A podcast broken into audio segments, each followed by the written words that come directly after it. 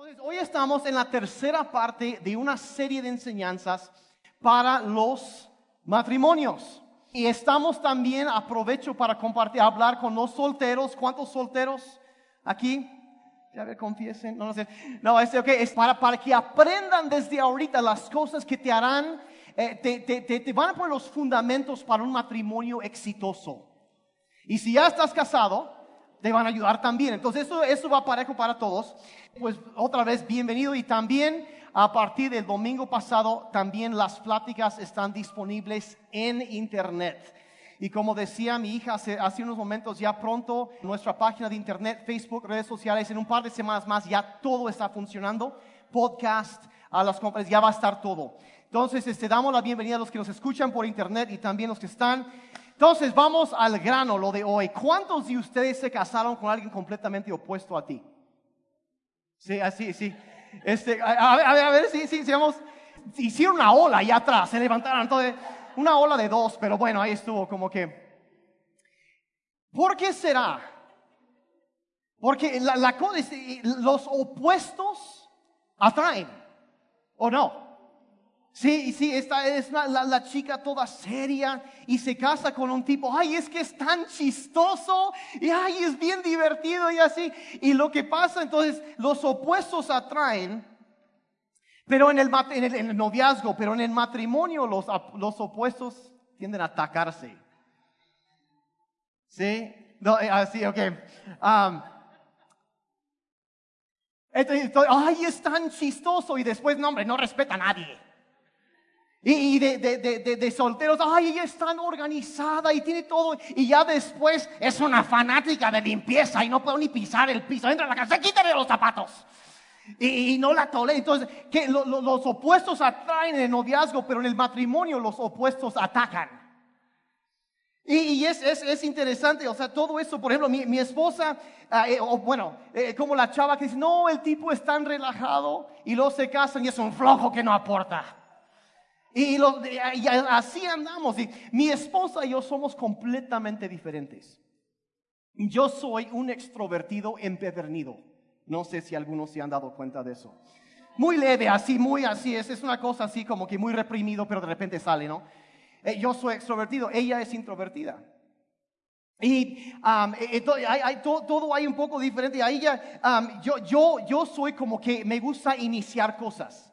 Me gusta empezar algo nuevo. Um, no sé si es algo profético, pero hasta mi apellido, Newkirk, New de nuevo en inglés, y mi abuelo era de Escocia, y Kirk es la palabra antigua que usaban en Escocia para iglesia. Entonces, literalmente, mi apellido significa en español nueva iglesia.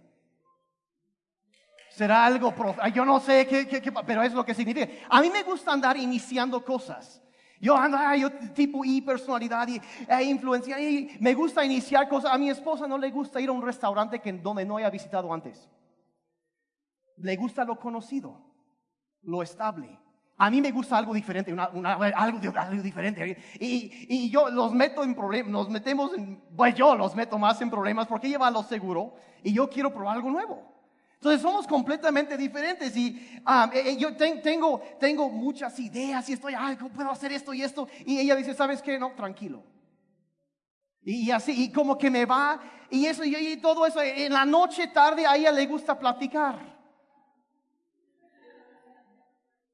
No voy a decir más. Eh, pero, pero, pero en todo eso eh, somos diferentes. Ahora, eso a veces lo vemos como, es como un problema, pero la verdad es que las diferencias nos hacen mejores. Porque nos complementamos. Ella me balancea, me calma, me, me, yo, yo, yo, quiero ir dando todo siempre acelerado. Y dice, ¿sabes qué? No, tranquilo. Y me balancea y entre los dos encontramos un punto más sabio y mejor que lo que cualquiera de los dos hubiéramos podido lograr solos.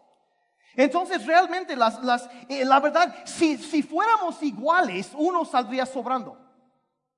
¿Sí me explico? Entonces nos complementamos, no es bueno, dijo Dios, que el hombre esté solo, o sea, necesitamos ayuda. Y, y, nos complementamos y aquí somos, entonces a lo que voy el día de hoy es abraza las diferencias. Abraza las diferencias, abrázalas, porque somos mejores juntos que solos. Y eso es lo que estamos hablando. Y, y mire, Satanás quiere usar las diferencias para dividirnos. Pero Dios quiere usar nuestras diferencias para hacernos más fuertes. Y de eso se trata lo que vamos a ver el día de hoy. entonces, lo que hemos estado viendo es una serie de votos que estamos hablando, promesas que hacemos como pareja. Y verán, hace tres a dos semanas hablamos del voto de, de, la prioridad, que prometimos eh, que Dios, díganlo conmigo, Dios será mi uno y mi cónyuge será mi dos. El voto de la prioridad. Dios será mi uno y mi cónyuge será siempre dos. Lo demás es después de eso. Importantísimo. Después hablamos la semana pasada del voto número dos de la conquista. Prometo siempre conquistar mi dos. Siempre conquistar. Nunca, nunca darme por vencido. seguir, seguir conquistando. Y aunque sea en el 14 de febrero, hacemos algo para conquistar. ¿Sí? Todos andamos buscando eso siempre. Y el día de hoy llegamos al voto 3, que es el voto de la pareja, que es eso, prometo que nuestro matrimonio siempre se tratará de nosotros, no solo de mí. Voy a repetir eso. Prometo que nuestro matrimonio siempre se tratará de nosotros, no solo de mí. El voto de la pareja. Desde el momento que entramos en una relación de matrimonio hasta que la muerte nos separe, ¿y se acuerdan todo eso? Desde ese momento termina lo de mi, mi, mi, mi, mi, mi, mi, mi, mi, mi, mi, mi, mi, mi, y todo se vuelve nosotros juntos, viviendo, buscando traer gloria a Dios, servir a Dios y darle gloria. Y el, el, verso que hemos estado estudiando durante toda esta serie es Génesis 2.24, que dice así, dice, por esto el hombre deja deja a su padre y a su madre y se une a su mujer y los dos se funden en un solo ser. Y hemos estado hablando ah, de, de cómo es cuando nos, nos, eh, la semana pasada hablamos de, de, siempre, de unirnos, de conectarnos y seguimos, seguimos con eso. Y esa palabra donde dice unir significa, significa estar completamente unidos en un solo ser. Y en un, momento más voy a hablar de lo que Jesucristo habló, porque Él mencionó este pasaje. Y habló y añadió más acerca de esto. Ya te vamos a ver eso. Pero antes de, quiero decir algo ahorita, antes, porque, y con mucha sensibilidad y, y, mucha delicadeza, quiero, ah, e, entiendo la realidad que hoy en día hay, yo sé que hay muchas personas aquí que han experimentado el, el dolor, el quebrantamiento que el divorcio trae. Es algo muy difícil y, y yo sé que hay muchos que dicen, ¿sabes qué, Daniel? no era lo que yo quería.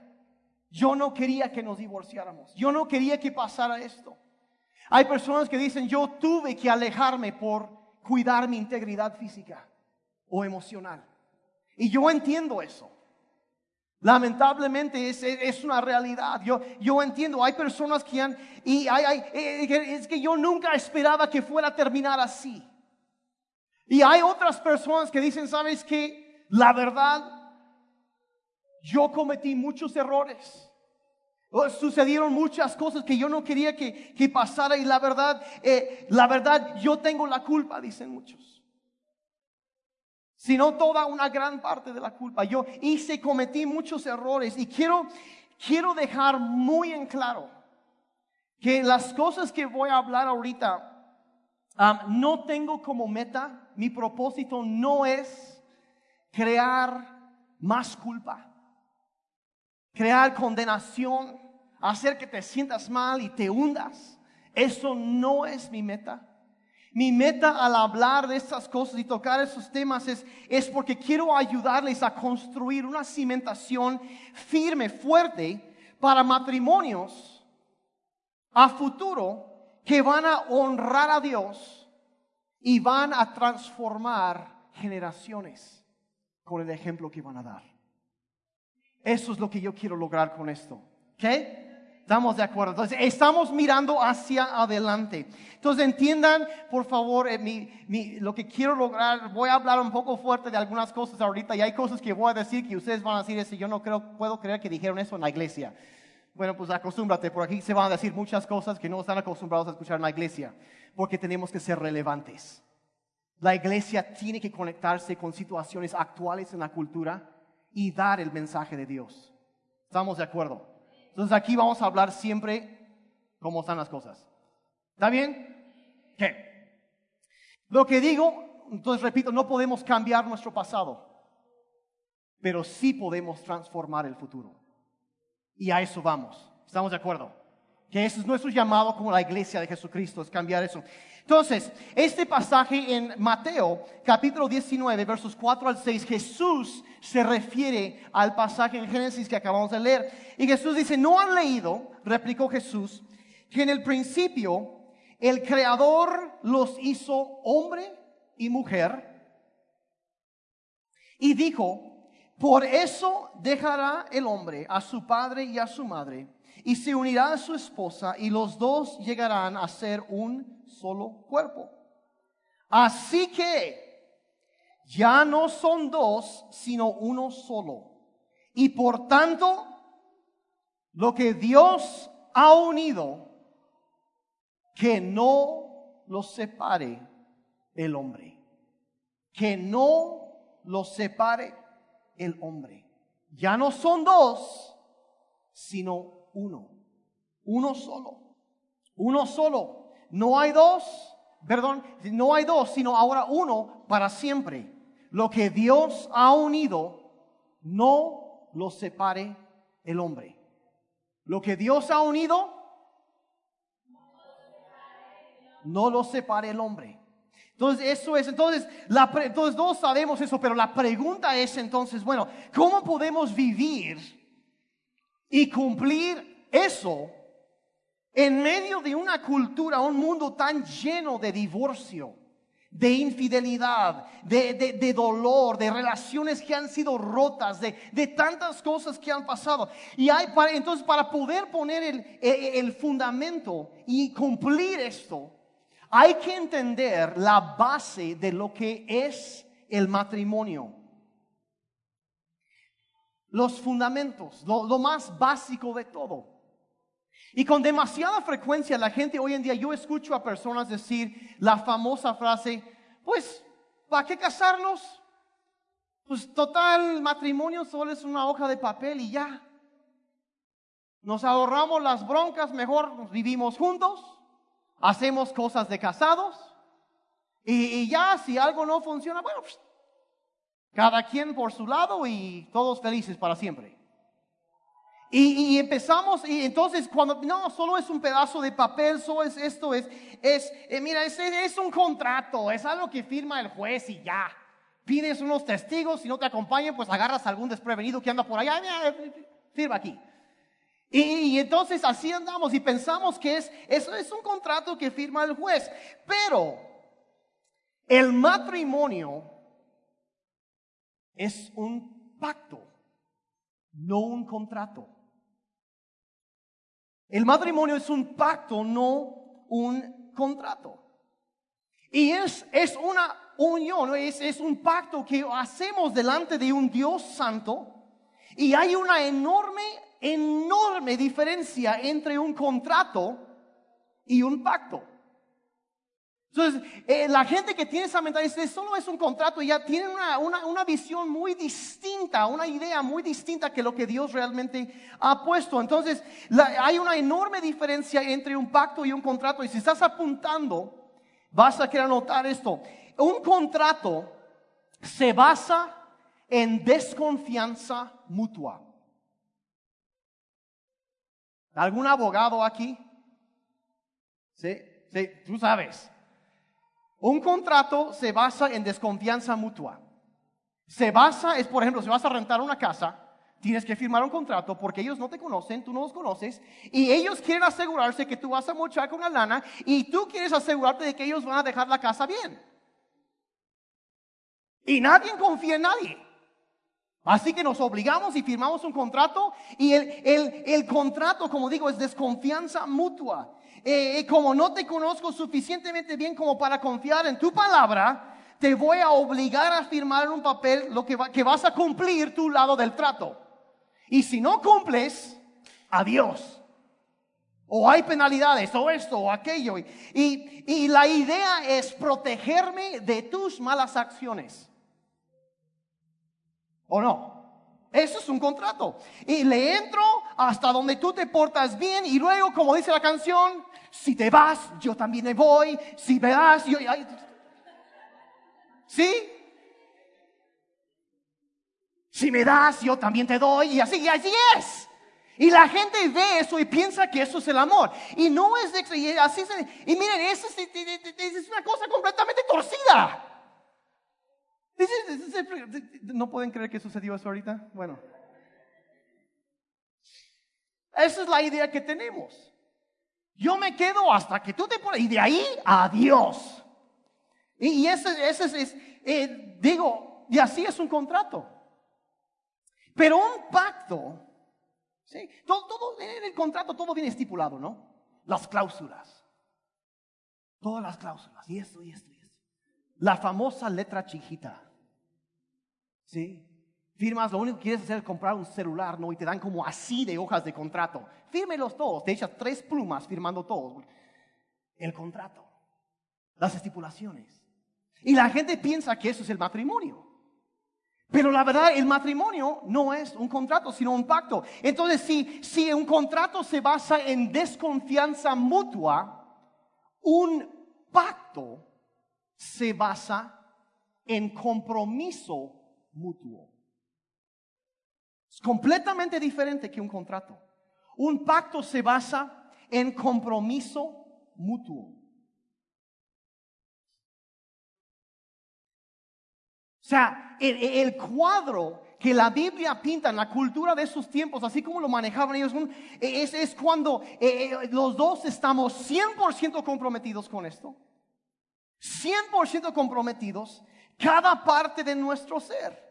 Y la palabra hebrea para pacto es la palabra berit y significa cortar o un contrato, perdón, un acuerdo completo, un pacto de sangre que es algo que hoy en día suena un poco raro y lo que voy a decir ahorita va a ser un poco gráfico, pero como no hay niños, podemos hablar. Entonces, va a ser un, poquito gráfico, pero tiene muchísimo significado.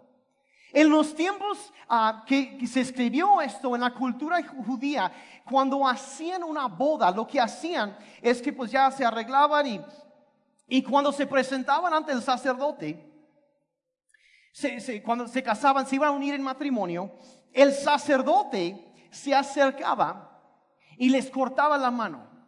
Hacía una cortada en la mano del hombre y también en la mujer para que saliera sangre. Y después ellos unían sus manos. Yo sé que suena muy raro en nuestra cultura hoy en día, pero unían sus manos porque la Biblia y en la cultura judía, en la Biblia dice dice que la vida está en la sangre.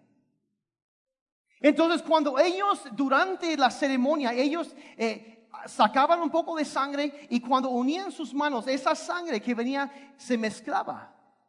Y lo que estaban diciendo ahí era que nuestra vida se va a unir. Nuestras vidas se unen, se mezclan se conectan por completo. Ya no son dos, sino uno. Nuestras vidas se unen. Y de ahí, entonces estaban uniendo sus vidas al mezclar esa sangre. Y luego si entendemos que cosa que a lo mejor suena un poco raro también hoy en día, pero en el mundo perfecto de Dios, el plan original de Dios era que un hombre virgen se casara con una mujer virgen.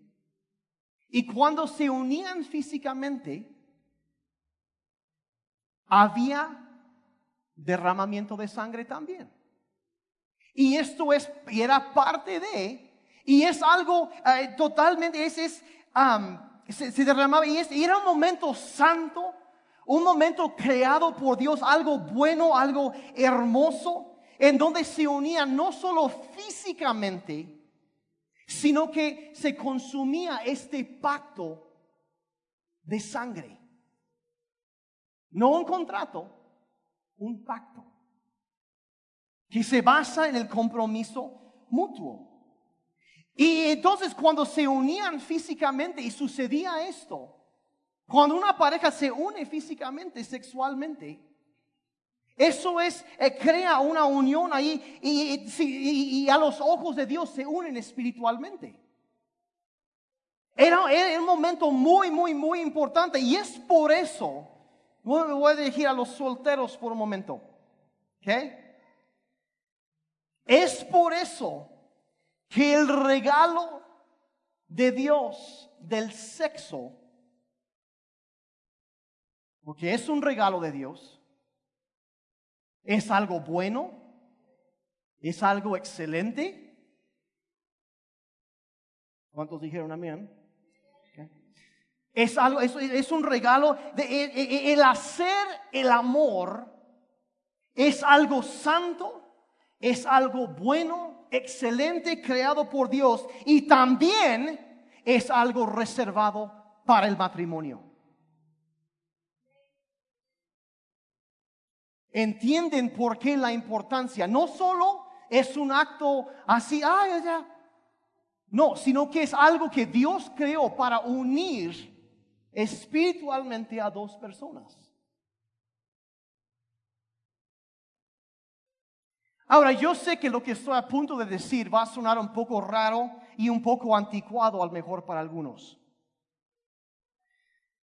Pero miren, yo veo alrededor. Yo veo la cantidad de divorcios que hay hoy en día. Yo veo eh, las, las, cifras de adulterio.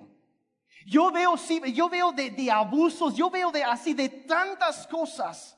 Gente que ha sido tan herida, tan terriblemente lastimada en este área, el adulterio, la desconfianza, tanto dolor. Y saben que nos damos cuenta que saben que yo no quiero algo normal. Sí, porque normal hoy en día no está tan bueno, ¿me explico? ¿Algunos se han dado cuenta de esto? No queremos algo normal.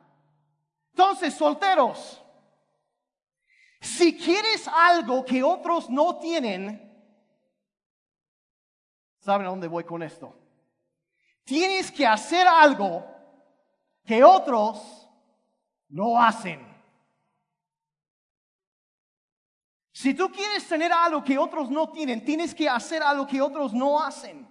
Hay un camino que ustedes solteros pueden escoger que muy diferente a lo que la mayoría de la gente hoy en día escoge. Puedes escoger y ese camino que yo te recomiendo mucho es el camino de reservarte sexualmente para el matrimonio es de llegar virgen al matrimonio. Y algunos dicen, ¿saben? No, ya es tarde. Entiendo eso. Entiendo también que Dios puede perdonar y limpiar. Y hacer todas las cosas nuevas. Pero yo como pastor, lo, que yo quiero para ustedes, si mi, mi trabajo como pastor, básicamente hago dos cosas alimento ovejas y cuido ovejas. Y yo tengo que hablar claramente porque yo quiero protegerlos, yo quiero que ustedes sean cuidados y prevenidos de problemas, de cosas que nos pueden lastimar. No es, es decir, el sexo es algo que Dios regaló, es, es especial para eso, es guardar el regalo del sexo hasta el matrimonio donde, donde ya estás casado y algunos dirán, ¿eso es posible hoy en día? Con Dios todo es posible. Todo es posible. Todo es posible. Yo te reto, te animo a que tomes esa, esa decisión. ¿Y, y qué, es, qué es lo que, lo que sucede cuando, por ejemplo, cuando dos personas Eh, ¿qué, ¿Qué pasaría si dos, dos personas escogieran hacer esto? Llegar virgen al matrimonio. Sin remordimiento, sin todo esto. Sin comparaciones, sin, sin, sin tantas diferentes cosas.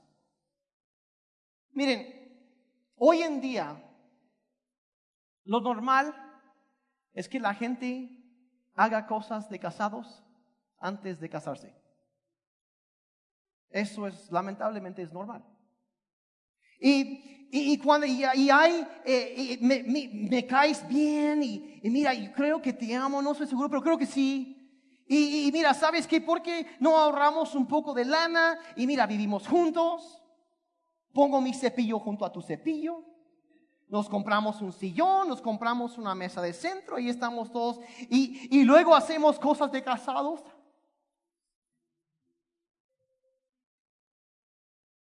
Y, si, y si, no, si no funciona, y saben a qué me refiero. Sí, y vamos a hacer eso. Y, si no funciona bien, bueno, entonces tomo mi cepillo de dientes, agarro el sillón, tú te quedas con la mesa y yo me voy por acá. Y eso, eso, esa es la, la, la, mentalidad. Y, y, lo, que, lo que suele suceder es que lo haces con una persona, con dos, con cinco, con diez, con quince, con veinte personas. Y todavía algunos se tragan la idea de que, ay, es que estamos ensayando para el matrimonio. Lo que estás ensayando es para el divorcio. Eso es lo que es. Eso no es prepararte para el matrimonio. Eso es poner la mesa para un buen divorcio. Es lo que es. Es lo que sucede. La salida fácil. Y no, no, tendemos a no valorar todo eso y, y, estamos fingiendo a estar casados, pero en realidad cuando no funciona estamos ensayando para un divorcio. Y no es de sorprenderse que muchas parejas hoy en día cuando tienen problemas regresan a esa mentalidad y lo que hicieron antes, ah, agarro mi cepillo, yo me voy. Bueno, te dejo el sillón, está bien, pero me voy. Y eh, a veces, y andamos, eh, y todo porque hicieron cosas de casados antes de estar casado. No sé si estoy siendo suficientemente claro o necesito especificar algo más. ¿Sí se entiende? Importantísimo. Por todo eso, no es un contrato. Es un pacto sagrado delante de Dios. No es de que yo estoy así como que, ay, eh, sí, es compromiso mutuo. No es de que, ay, pues yo doy 50% y 50%, ahí le entramos. No, no, no. El, el matrimonio es 100%. En riqueza y en pobreza, enfermedad y en salud, para bien o para mal, hasta que la muerte nos separe. Que Dios nos ayude en el nombre del Padre, del Hijo y del Espíritu Santo. Es un pacto delante de Dios. Es algo, es algo mucho más profundo y, el matrimonio no es dividir todo a la mitad, lo mío o lo tuyo. No, es dar todo, es dar todo. Es, es entregarnos por completo. Todo lo que tienes no es dividirlo a la mitad, es dar todo. Y yo voy a, yo, yo en estos días que he estado enseñando eh, y he, he, estado preparando por eso, me di, me di cuenta de algo, de un error que yo he cometido a la hora de enseñar acerca del matrimonio antes. Entonces, quiero arreglar um, eso. ¿Cuántos han oído la regla de oro? Haz con tu prójimo lo que quisieras que hicieran contigo. Por mucho tiempo yo he enseñado ese, ese principio cuando hablo con matrimonios. Y la regla de oro es, es algo, es, es, excelente, es la base de la, la, ética, es la base de muchas cosas en la sociedad, importantísimo, pero no es la regla de comportamiento que Dios establece para el matrimonio. Apenas me di cuenta de esto. ¿Saben qué es lo que Dios dice acerca de, para todas las demás relaciones la regla de oro? Pero ¿saben qué es lo que la Biblia enseña para el matrimonio?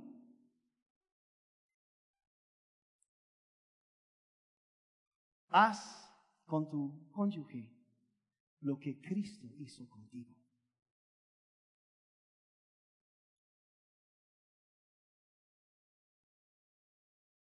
Lo lleva a otro nivel, ¿verdad? Haz con tu cónyuge lo que Cristo hizo contigo. Es otro grado de compromiso, es otro grado, ya, ya no es lo mío, sino no, no, Cristo que estuvo dispuesto a morir por salvarnos, entregó por completo a nosotros. Eso es lo que Dios nos dice a nosotros como matrimonios. Para lo demás está bien la regla de oro, pero todavía más esto para matrimonios. Voy de aquí porque está como que hace mucho calor y algunos me están viendo feo. Haz lo que Cristo hizo contigo. Entonces, una relación de pacto se resume de esta manera. Dos conceptos, liderazgo piadoso y sumisión mutua. Ahora, yo sé que hablo la palabra sumisión y medio mundo, pues, ¿qué va a decir? ¿Qué va a decir? Sumisión mutua. Efesios 5, verso 21, la Biblia dice, sométanse unos a otros por reverencia a Cristo. Otra vez Cristo céntrico. Cristo, Cristo, Cristo. Sí, hablamos en el primer voto de que Dios sea número uno en nuestra vida. Necesitas a Cristo en tu matrimonio. Necesitas conocerlo porque te transforma, te hace una persona diferente. Y sométanse unos a otros por reverencia a Cristo. Ahora, ¿cuántos de ustedes tienen una, personalidad un poco más dominante? A ver. No hay pena admitirlo. Un poco más dominante. ¿Y cuántos son más pasivos? Sí, si le tienes que preguntar a tu esposa, es porque eres pasivo, me explico. Sí, entonces, diferentes tipos de personalidades. Y ah, por cierto, crece paso 3 que se va a dar ahorita al final de la reunión es el de descubre. Y les voy a guiar a través de una serie de cuestionarios para que conozcas tu tipo de personalidad y descubra los dones que Dios te ha dado. Y cuando hacemos el test de personalidad es buenísimo para parejas porque de repente la esposa, ¡ah! ¡Te lo dije! Toda la vida, porque ahí sale tu perfil de personalidad y tus áreas fuertes y tus debilidades y lo que necesitas cuidar y cuáles son tus fortalezas, ¿sí? Y te enseña cómo relacionarte con otras personas porque te conoces a ti mismo. Entonces, la verdad no es así como que eh, comercial desvergonzado para crecer, pero sí lo es. Entonces, para las parejas, si nunca han hecho algo así, ahorita al final de la reunión los voy a llevar a través de eso y les va a abrir los ojos. Se van a conocer como nunca antes. Y va a ser buenísimo, pero eso, eso es después. Entonces, la sumisión mutua es reconocer que Dios ah, nos unió por una razón. Como yo he hablado de las diferencias, que, que María y yo somos diferentes, pero nos complementamos. Nos complementamos y, tenemos dones que nos complementan. Y por ejemplo, yo, yo, soy, miren, yo soy un optimista empedernido. Yo veo el bien en todo el mundo. El tipo puede ser un lobo rapaz y yo estoy, ay, mira el perrito. Y la gente me dice, ay, esto, y se los creo, se lo trago. Ah, no sé por qué, y algunos me han acusado de ser ingenuo, pero es porque yo escojo siempre ver el bien en otras personas. mi esposa tiene más discernimiento. Y, yo he aprendido a través de los años que ella me dice, ¿sabes qué? Ten cuidado con fulano, fulano, con esto. Yo me someto a ella cuando dice eso. Sumisión mutua. Porque somos un equipo, somos una pareja, trabajamos juntos, vamos a lo mismo. No sé si me estoy explicando. También serios. Necesito contar un chiste para que todo se... sea la luz. Entonces, e, e, es, es, yo me someto muchas veces a lo que ella dice, porque yo, yo, ella es, Dios me la regaló. La Biblia dice, el que haya esposa, haya el bien y obtiene el favor ella, es el favor de Dios para mi vida. Dios tuvo misericordia de este gringuito, me explico. A los gringos a quienes Dios realmente ama les da una mexicana. Me consiente bastante. Y, pero, pero somos un equipo, trabajamos juntos. Y, Hay que tomar en cuenta. Ahora, verso 22, el mismo capítulo. Dice, para las esposas, eso significa, sométase cada una a su marido como al Señor, porque el marido es cabeza de su esposa, como Cristo es cabeza de la iglesia. Entonces Dios pone, pone orden aquí, dice, Él es el salvador de su cuerpo, que es la iglesia. Y así como la iglesia se somete a Cristo, de igual manera la esposa debe someterse en todo a su marido.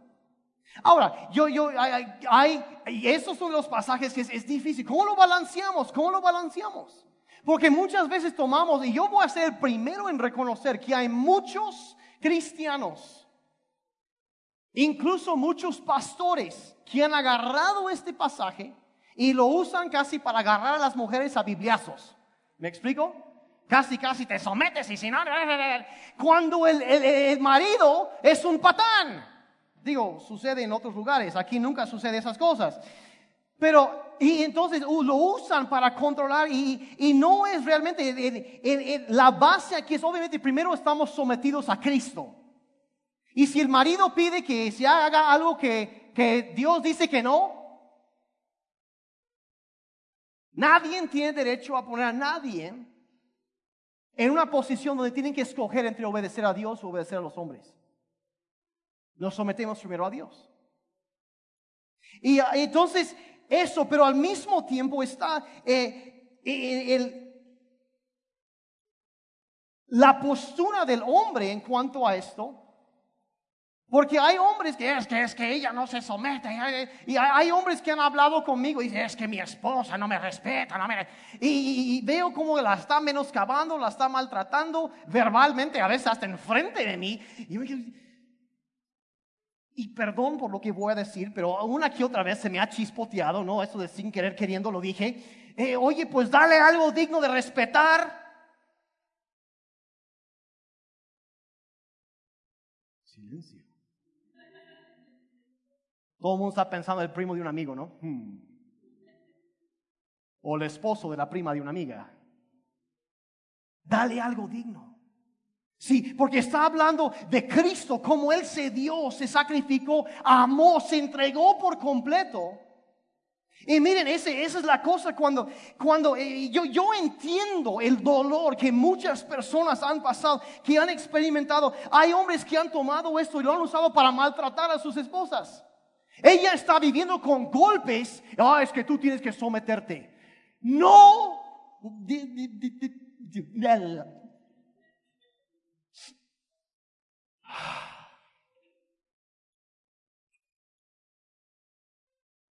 No sé si decir lo que estoy pensando. Una mujer, dijera el detective Crusoe, es como una alcachofa. Tienes que trabajar mucho para llegar a su corazón. Y la Biblia dice que la mujer es como un vaso frágil. E instruye a los hombres. La NB dice a tratarlas con honradez, delicadeza y respeto. Por el simple hecho de ser mujer. La Biblia, a diferencia de lo que piensan muchos, no es un libro misógeno, es un libro que habla de igualdad de géneros dos mil años antes de que entró en moda. Y enseña que no solo somos coherederos delante de Dios, los hombres y las mujeres, sino que especifica que los hombres deben dar un trato preferencial a las mujeres por el simple hecho de ser mujeres. O sea, la caballerosidad es un concepto bíblico donde valoramos, apreciamos, tratamos con delicadeza, con respeto, con honradez.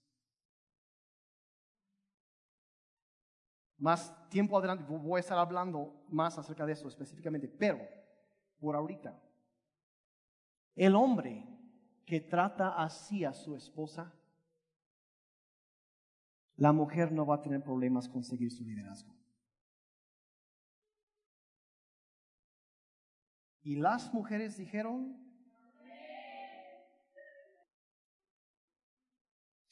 Ahora, entonces yo, yo, yo tiro, a, es que es muy buena onda con las mujeres y como le tiras a los... Y fui, fui, fui pastor de hombres por 12 años, ¿sí?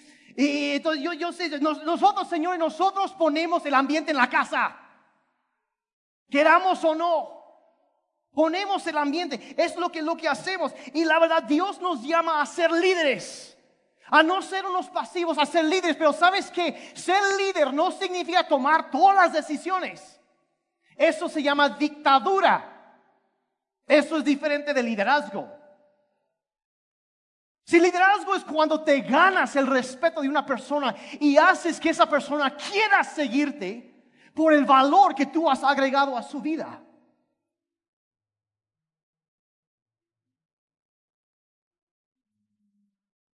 Hace calor. Sí, yo, por ejemplo, yo soy como pastor principal, yo soy el líder de la congregación.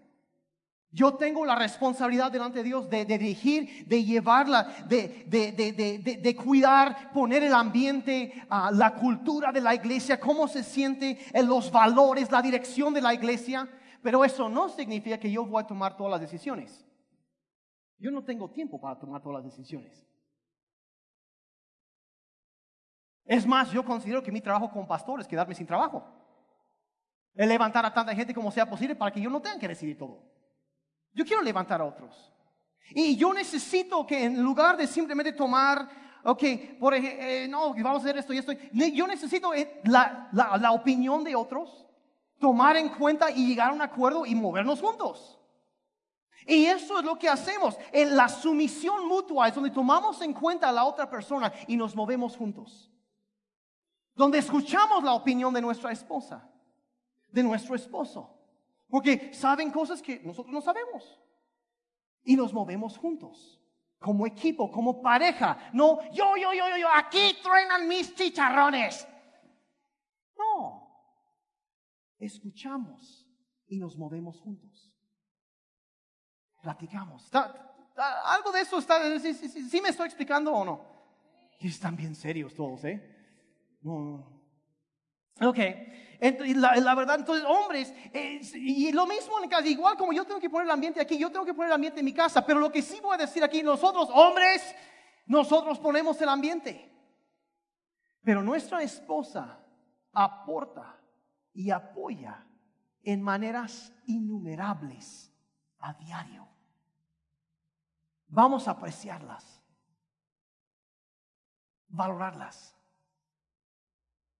honrarlas, respetarlas, cuidarlas, cultivarlas. Una mujer es como una flor. Tengo un montón de alegorías, ¿eh? La cultivas, florece.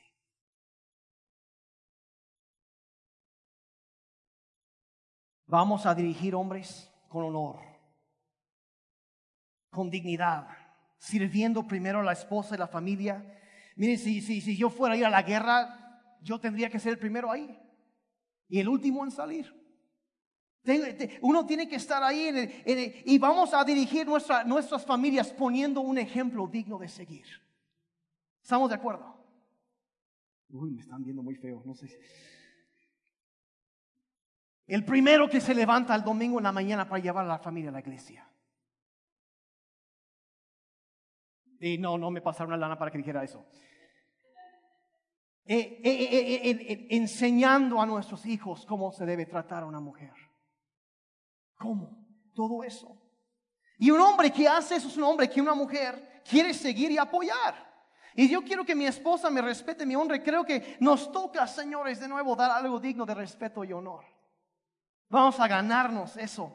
Y, la verdad, mira, mire, si, si no me crees, Nomás inténtalo un par de semanas y a ver qué sucede. Como experimento. ¿Está bien? Ok, ok. Voy a seguir adelante. Ok, entonces ya voy terminando. Entonces, ¿tu matrimonio será tan bueno como los dos deciden que sea? Uno puede cambiar un matrimonio, pero cuando los dos se unen, se puede transformar. Y la gente, no, es que yo, yo, yo, no tengo ganas de ser amable. Ya no tengo ganas de perdonar. No tengo ganas de, de, trabajar en eso. Miren, y eso yo oigo eso. Gente, ah, es que no tengo ganas, no tengo ganas, no tengo. Miren, ¿en qué otras áreas de tu vida puedes triunfar diciendo eso? Hoy no tengo ganas de alimentar a mis hijos. A ver cómo te va. Hoy no tengo ganas de ir al trabajo. A ver cómo vas a comer. Hoy no, es que no tengo ganas, no tengo ganas, no tengo ganas de pagar mis impuestos. Dile eso a los de Hacienda. No tengo ganas. Si no tengo ganas, no es, un, no es una excusa, no es un pretexto válido, no es, es eh, simplemente, mire, mire, tu matrimonio no se mide por tus sentimientos. Un matrimonio se mide por el compromiso. Y lo que sucede es que los sentimientos siguen al compromiso. Los sentimientos siguen el compromiso. Es que, Pastor Daniel, no estoy feliz. Ya no estamos enamorados. No sé cuántas veces he escuchado eso. Ay, yo hasta conozco personas que me han dicho, bueno, nos vamos a casar, pero si ya no estamos enamorados después, nos divorciamos. Qué mentalidad de entrada, ¿no? Pero ahí, ahí está, es que ya, ya no, ya, ya no siento amor, se nos acabó el amor.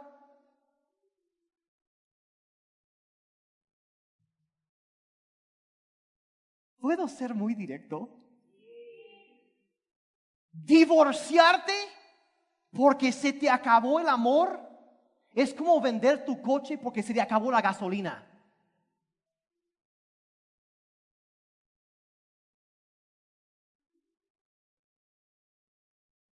Voy a repetir eso porque estuvo muy bueno. Si alguien lo quiere tuitear, es tu oportunidad. Divorciarte porque se te acabó el amor es, es como vender tu coche porque se le acabó la gasolina. ¿Qué haces? ¿Qué haces? Lo llenas otra vez. Y quizá ahorita tú estás en una situación así en tu matrimonio. Yo, yo estoy, es, eh, así, así es el matrimonio. cuando yo digo, yo prometo que en mi matrimonio, ya, en nuestro matrimonio no se trata de mí, sino siempre será de nosotros. Nosotros, nosotros, nosotros, nosotros. No mi, mi, mi, mi, mi, mi. Nosotros. Siempre se tratará. Dios será número uno. Mi cónyuge será número dos. Siempre la voy a conquistar. Y siempre, siempre, siempre, lo más importante es nosotros, no yo. Y cuando empieza a vaciarse el tanque del amor, no voy a cambiar, lo voy a llenar, es lo que voy a hacer. Porque yo hice un compromiso, un pacto delante de Dios. En las buenas y en las malas.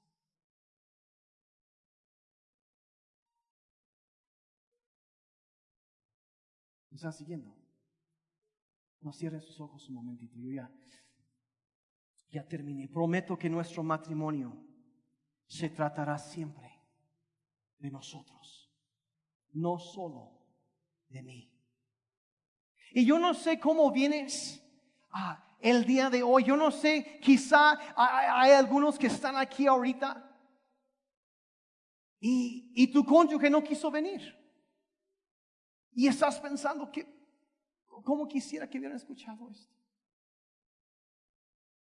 Y, están en diferentes situaciones. Algunos están muy enamorados y otros están en diferentes estaciones, en momentos en altibajas. Algunos están en la montaña, otros en el valle y estamos en eh, momentos difíciles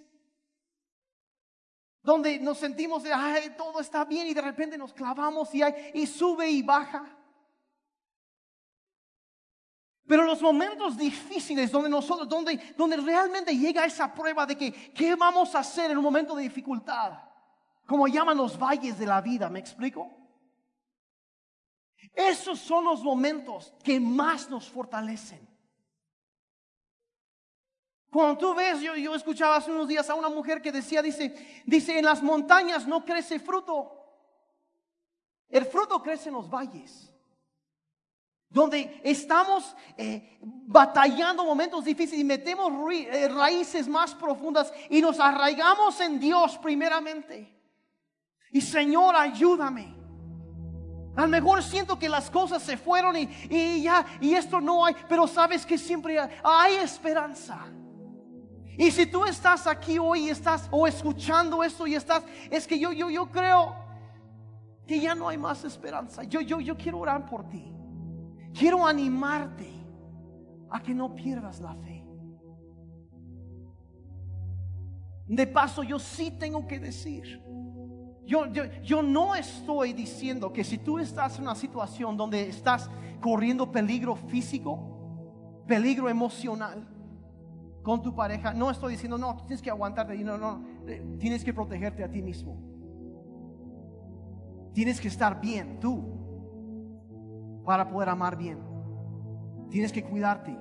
A veces se necesita un poco de distancia para que se traten con situaciones y se corrijan. Eso es perfectamente justificable. Y yo de alguna manera al decir, no, si tienes que someterte a, que tienes que someterte a golpes, no, no, no, no, no, no, y no. No, no vamos a torcer lo que la palabra de Dios dice. Pero vamos ambos a cumplir lo que nos toca. Padre, yo pido en esta mañana por cada, cada persona que está aquí, Señor. Cada pareja, cada matrimonio, Padre, aún los que están por casarse, los solteros, Padre, cada persona, sin importar en dónde está. Padre, te pido que nos, a cada uno de nosotros, Padre, podamos cumplir con lo que tú nos has llamado a hacer. Y Padre, en lugar de dividirnos por las diferencias, podamos unirnos y reconocer que somos más fuertes juntos. Padre, yo pido por cada matrimonio, Padre, que tu bendición esté sobre su casa. La paz tuya. Padre, yo pido por las conversaciones que se van a dar acerca de lo que acabo de compartir. Padre, que sean conversaciones llenas de gracia, de comprensión que nosotros podamos vernos a nosotros mismos y, e identificar las áreas en donde, no donde la otra persona ha fallado, en donde, sino donde yo he fallado, donde puedo yo crecer. Ayúdanos, Señor, como parejas, a dar luz. Padre, para aquellos que han perdido la esperanza, Padre, yo te pido fuerzas nuevas en este día. Ayúdales, Señor. Ayúdales, Señor. Ayúdales, Padre. Bendigo cada matrimonio. Los bendigo, los bendigo. Como yo decía hace ratito, eh, la base de todo es que nuestra relación con Dios esté en orden. Eso es, lo primero de lo primero, lo primero. Y yo les quiero preguntar ahorita con los ojos cerrados, y hago eso porque no, no, quieren, no estamos para balconear a nadie ni exhibir a nadie. Pero pero yo, yo, yo, yo quiero, si, si tú nunca has arreglado tus cuentas con Dios y nunca te has puesto en delante de Dios y decir, sabes que Señor, yo he cometido muchos errores, yo necesito que me perdones. He vivido para, para mí mismo, no, no, no he tomado en cuenta lo que tú quieres. Yo necesito que me perdones, que vengas a mi vida. díselo ahí en tu lugar y de Señor, ven a mi vida, perdóname por mis pecados, perdóname por las cosas que he hecho, perdóname. Perdóname.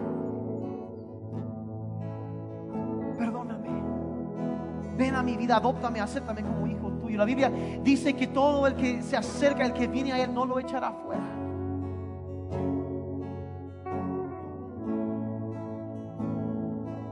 Dile, Señor, ven a mi vida. Y quiero orar algo muy específico ahorita. Y es algo que mi esposa me dijo que hiciera. Y ella, como digo, ella, ella, somos equipo. Y con los ojos cerrados, y no voy a pedir que levante la mano, pero para los solteros. Por la situación, la, la, la, la razón que sea, te entregaste a alguien no resultó ser lo que tú esperabas, pasó esto, aquello y, y ahora estás donde, bueno, entonces, ¿qué, qué, qué, qué, qué pasa ahora? Mira, yo dije hace rato y lo vuelvo a decir, es el Dios que hace nuevas todas las cosas. Y yo te animo hoy, ¿sabes? Toma eso. Entrégaselo a Dios, Señor, perdóname por los errores que he cometido. Y hoy prometo guardarme, vivir de acuerdo a tus propósitos, Padre, para honrarte a ti y ser luz en mi generación. Perdóname. Hoy es un nuevo día. Las cosas viejas pasaron. Y dice la Biblia, y aquí todas las cosas son hechas nuevas. No tienes que vivir con culpa, con condenación. Simplemente deja eso atrás, tú sigue adelante, corre hacia Jesucristo.